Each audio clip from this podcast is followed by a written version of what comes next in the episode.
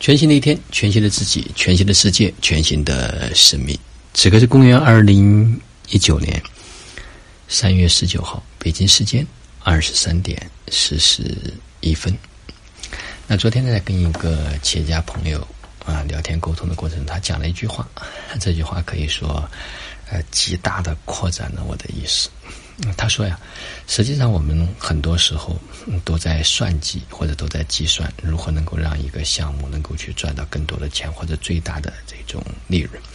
他说，实际上我们做的很多事情，你都不需要去考虑要赚多少钱啊，要保证品质能够最大限度的能够给予，能够让更多的人跟他可以发生关系。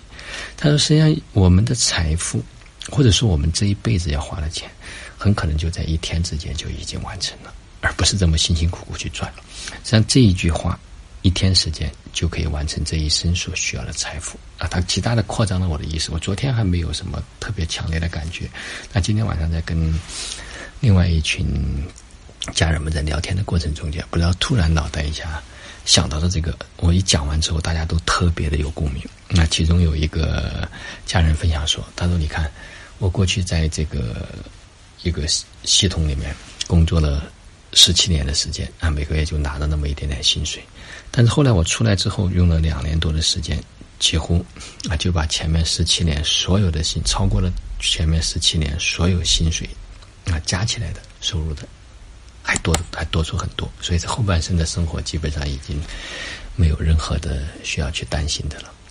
所以，我们真的呃不需要算计的太精明，无论怎么算，我们也算不过老天。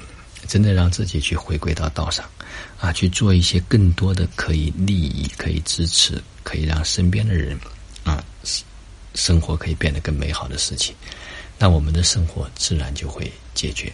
呃，记得有一句话说：“上天有好生之德。”如果我们帮上天去做一些事情，上天就会把我们能够照顾的妥妥的。所以。放下那些斤斤计较，放下那些担惊害怕，放下那些匮乏的意识，让我们真正的进入到那种本质具足的状态。那么今天呢，也跟老师聊到了关于就是开悟的这个问题。啊，老师讲到，实际上开悟啊，呃，每个人他可能所走的路线和线路都不一样。但是基本上是得有三个这个过程。第一个，它是一个觉悟或者叫醒悟的过程，他开始带着觉知啊，或者是从头脑或从理论上他可以知道啊，就像讲到六祖的开悟一样啊，因无所住而生其心。那么他是第一次听别人讲话，他觉得就好像懂了。那么第二个呢，是一个证悟的过程，证悟就是要让自己去行，让自己去经验。啊，让自己能够去真正的在做的过程中间，就让他后来逃命。那他说：“我的很多人是被事儿带走了，而我呢，是可以心可已经可以去预悟了，所以他不会觉得苦。所以当一个人他开始去有这种生命的啊，自己想要去做的啊一一种事情，他可以有一种担当或者是承担，那他不会觉得自己在做的一件非常苦的事情。啊，就像今天分享的一个非常。”啊，有意思的一个话，啊，或者是一个很励志的故事。他说，在通往山顶的山路啊，很难行走。一个健壮的男人背着一个小包，已经是气喘吁吁了。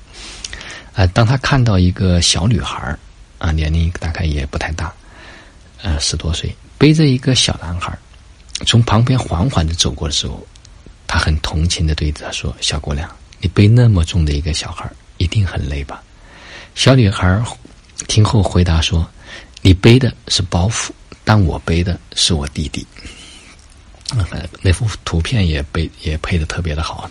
后面有一段解释说：“有爱就不是负担，有梦想有责任就不累，有使命就不怕包袱。”所以它不在于说我们呃经历了什么事情，而是我们是否能够对这件事情赋予它它的意义。